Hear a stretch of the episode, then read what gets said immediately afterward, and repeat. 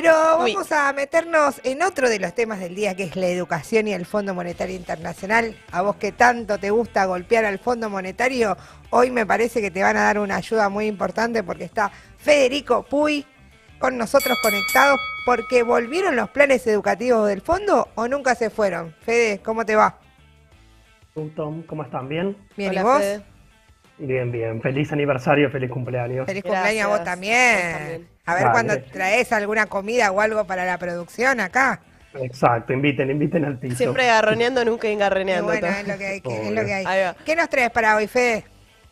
Sí, o sea, aprovechando ¿no? todo este debate político que hay a nivel nacional sobre no solo la elección en Argentina, sino también esta época de renuncias de ministros. Eh, y lo que vienen analizando ustedes, recién lo que eh, a Castilla, a Pato, eh, yo creo que dentro de todo lo que hay de discusión política, lo que está más claro es el pacto que hay para pagar al Fondo Monetario Internacional, de la mano de Cristina, veremos qué pasa obviamente con alguien muy allegado a Estados Unidos, a la embajada como Sergio Massa y el propio ministro de Economía Guzmán, y este acuerdo con el Fondo Monetario Internacional tiene implicancias directas no solo en la vida de millones de familias trabajadoras, sino que también tiene implicancias muy directas con respecto a la educación, en la salud y en el trabajo.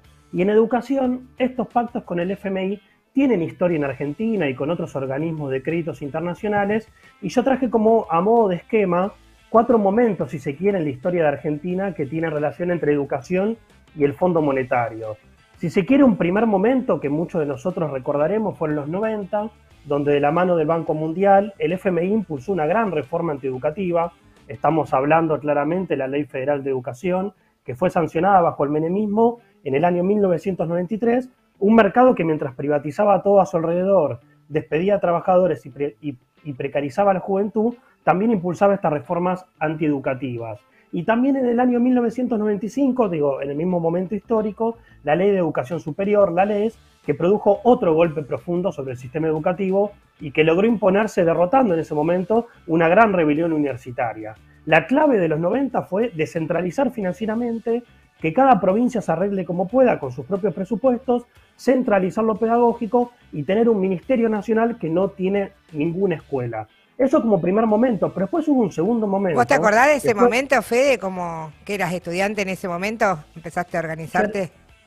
No, no, yo, yo soy un poco más joven, pero era estudiante de primaria, yo estoy en el segundo momento o tercero, ah, eh, pero, sí me acuerdo, por ejemplo, que yo iba a una escuela pública en Villa Porredón y que obviamente se notaba en la infraestructura de la escuela, en los salarios docentes y en la cantidad enorme de huelgas que también que hubo, que eso después iba eh, a tocar, cuál era la situación del país y de la educación. y ese segundo momento... para, para, para entender un poco eso de la descentralización, eh, porque cuando viste uno va a ver el presupuesto se encuentra con que la mayor parte del presupuesto educativo ahora tiene que ver con la universidad, justamente por, por este primer momento que vos decís, de que eh, cada provincia tiene que hacerse cargo financieramente de la educación primaria, eh, inicial, primaria y secundaria, ¿sería así? Claro, es así. Entonces, cada provincia tiene su propio presupuesto. Entonces, si yo necesito, por ejemplo, soy, la, soy tal provincia y necesito construir tantas escuelas, pagar los salarios docentes, necesito, no sé, abrir más comedores escolares, mandar libros, tengo que basarme en mi propio presupuesto y a lo sumo el Estado Nacional te ayuda con una parte del salario o te dice, bueno, tengo este programa, este plan, entonces te mando unos libros, te mando unas computadoras, pero no es que hay un Estado Nacional centralizado que distribuye recursos y que quita recursos de otros lados y los pone en la educación, por Pero sí queda centralizado, como decías, eh, la baja sería como la, línea de pensamiento. Claro, lo pedagógico, o sea, da lo mismo un examen centralizado, por ejemplo, a todos los tercer grados de todo el país, da lo mismo una experiencia eh, en Jujuy que una experiencia en Ushuaia, es la misma prueba sin tomar en cuenta, por ejemplo, eh, diferentes experiencias culturales, sociales, políticas o lo que fuese. Eh, y, esta descentralización de lo que vos me, preguntabas, Lu, de lo financiero, bajo el gobierno de la Alianza, como un segundo momento, si querés político, se profundizó totalmente, porque también estuvo ligado los pagos al Fondo Monetario Internacional y el presupuesto de educación fue totalmente de ajuste, y yo sí me acuerdo, porque participé del 2001, ese 20 de marzo del 2001, que luego de anunciar un brutal ajuste sobre la educación pública argentina, provocó una gigantesca respuesta del movimiento estudiantil en ese momento. Y miren quién renuncia, López Murphy, que es alguien que hoy se presenta en la ciudad de Buenos Aires como candidato, profundizando la propia crisis del gobierno de De la Rúa. Los 90 y los 2001 están muy atados. Y si se quiere, después tenemos como dos momentos, si se quiere, más acá, que fueron de los años del kirchnerismo, como un tercer momento, donde hubo un debate y otro hito con respecto a la educación, que fue la Ley Nacional de Educación, que fue sancionada en el año 2006, y la misma significó un rescate y continuidad respecto de las otras leyes, porque dejó intacto esto que charlábamos, luego el tema, por ejemplo, financiero. O sea, no se tocó lo más estructural de las leyes heredadas de los 90. Eh, y yo me acuerdo, por ejemplo, que en, el año 2010 ya la ciudad de Buenos Aires explotaba a nivel educativo y se extendía a la provincia de Buenos Aires un enorme movimiento estudiantil encabezado por el movimiento secundario en ese momento, poniendo también al desnudo y la estafa de esta de la Ley de Educación Nacional. Y el último momento, si se quiere, que es el que más tenemos un poco en mente, que fueron la experiencia de los cuatro años del gobierno macrista, donde también con la asesoría del Fondo Monetario Internacional dieron como resultado una disminución de 35% del presupuesto educativo, una profunda eh, expulsión de gran parte de los estudiantes de la escuela, salarios a la baja, y yo me acuerdo, no sé, en Capital, la secundaria del futuro, que los pibes vayan a laburar a McDonald's, y por ejemplo en mi propia escuela, en el Normal 5, que se aprobó un proyecto del UNICABA para avanzar con el ahogo presupuestario de los 29 profesorados docentes. Bueno, Federico Puy es docente y estamos en el segmento de educación de alerta spoiler. Para quienes recién se conectan, cuatro momentos educativos, los 90, en la alianza, durante el kirchnerismo y el macrismo. ¿Y ahora en qué situación estamos? Y bueno, ahora, o sea, estamos primero atados a una situación presupuestaria que está estructurada de esos cuatro momentos históricos. El propio presupuesto que está funcionando ahora, diseñado también por el Fondo Monetario, presentado por el Gobierno Nacional y votado por todos los bloques políticos, menos obviamente por nosotros la izquierda, es de un fuerte ajuste fiscal sobre el gasto social y en materia educativa el ajuste es de un 12% según las propias proyecciones oficiales, por lo que en realidad es mucho mayor cuando termine el año porque la inflación real será peor. Y ahora Guzmán acaba de presentar un nuevo proyecto mientras renegocia con el Fondo Monetario. Y, por ejemplo, ya en Twitter, una periodista, Estefanía Pozo, de ámbito financiero y C5N, plantea que si se le va a pagar al fondo, hay dos posibilidades con el presupuesto. O reducir los gastos en educación y salud brutalmente, o reducir en infraestructura, que afecta gravemente la ley de financiamiento educativo o en ciencias. Y de este fracaso y de esta cuestión educativa es obviamente la que se monta la derecha para hacer campaña y dice basta de escuelas cerradas.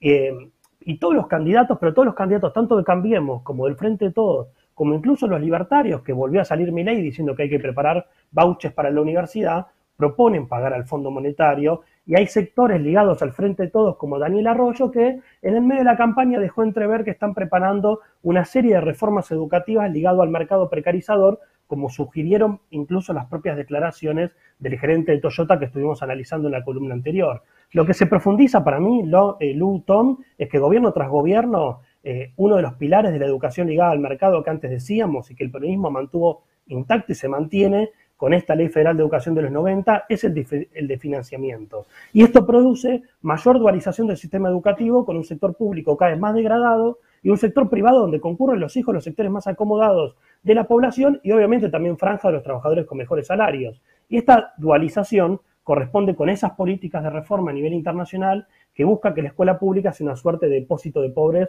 con un mínimo presupuesto. Claro.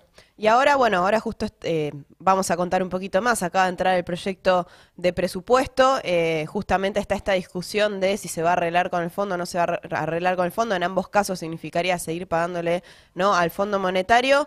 Eh, ¿Qué es lo que conocemos eh, eh, o, tenemos que tener en cuenta en el marco de esta negociación eh, quienes nos interesa la educación, como en tu caso, o quienes también estamos preocupados ¿no? por cómo, cómo va a seguir el financiamiento educativo en el marco de esta negociación. ¿Qué es lo que, lo que tenemos que tener bien presente? Y principalmente lo que estructura el presupuesto son los vencimientos con el Fondo Monetario y los pagos, porque si uno destina gran parte del presupuesto a pagar al Fondo Monetario, y de lo que ya se viene pagando, obviamente hay que recortar otro tipo de partidas para poder solventar y pagar los fondos al FMI. Fíjense que de la Asunción, esto lo conocés mejor vos, Lu, Alberto Fernández ya destinó 2.311 millones solo en intereses para el Fondo Monetario, y esto sin contar lo que se pagaría este propio mes, y van a proponer el presupuesto seguir pagando, o sea, se va a ir acumulando. Y mientras tanto, hay gente que gana muchísimo, como los bancos privados en Argentina, que acumularon ganancias casi por 40 millones en el primer semestre del año. Entonces, para los que conocemos o conservamos esta memoria, o los que nos interesa, como vos decías, la educación pública, también, además de discutir esta cuestión presupuestaria, tenemos memoria histórica de la lucha de clases que dieron los docentes y los estudiantes y todas las familias trabajadoras. Yo recuerdo, por ejemplo, que estudiamos nosotros tanto el maestrazo a fines de los 80, cuando fue después todo el periodo de la hiperinflación, enormes, enormes luchas provinciales de docentes previas al 2001, incluso que terminó con la carpa blanca y en ese entonces la burocracia sindical llamando a levantar la lucha y a votar al gobierno de De la Rúa, o si se quiere un poco más para acá, me acuerdo con, en, la gran lucha en provincia de Buenos Aires, que me acuerdo que se le cantaba en ese momento a Cristina Fernández Kirchner, decíamos, a ver Cristina, a ver si nos entendemos, con 1.800 pesos de básico no comemos, derrocha millones para ganar Repsol y ni un solo peso para educación eh, en ese momento. Y después, hace mucho más para acá, tenemos Neuquén, Fuente Alba, las escuelas en Moreno, hace muy poco Chubut, Salta, Santa Fe, Mendoza, grandes luchas provinciales y todo este periodo, si se quiere, de lucha en medio de la presencialidad, donde fallecieron en pos de esa causa un montón de compañeros. Todo ataque a la educación se responde con lucha de clases y en esta campaña electoral los únicos que partimos de de decir que no hay que pagar con el fondo, que hay que movilizar a la clase trabajadora, que hay que pelear contra ese presupuesto y hacer un gran desconocimiento soberano de la deuda, que es ilegal, ilegítima, fraudulenta, y que todo ese dinero vaya para salud y para educación, junto a otras medidas como nacionalización de la banca, el comercio exterior y realizar un gran ahorro nacional para poner, por ejemplo, disponer toda esa plata para educación. Y en las listas, Lu, estás vos, yo también soy candidato, está lleno de luchadores y luchadoras, eh, está Tom, eh, en, provincia de Buenos Aires, Natalia González Eligra, Paula Ackerfeld de los UTEBAS, en Mendoza, o sea, estamos llenos de luchadores y luchadoras, junto a Miriam Bregman, Nicolás del Caño, Alejandro Vilca, que pensamos la educación como una cuestión de clase. Queremos pelear esto en los sindicatos, romper la, subordinación con el, con el gobierno, que se discute un plan de lucha y romper con el FMI para pelear por una salida para el pueblo trabajador.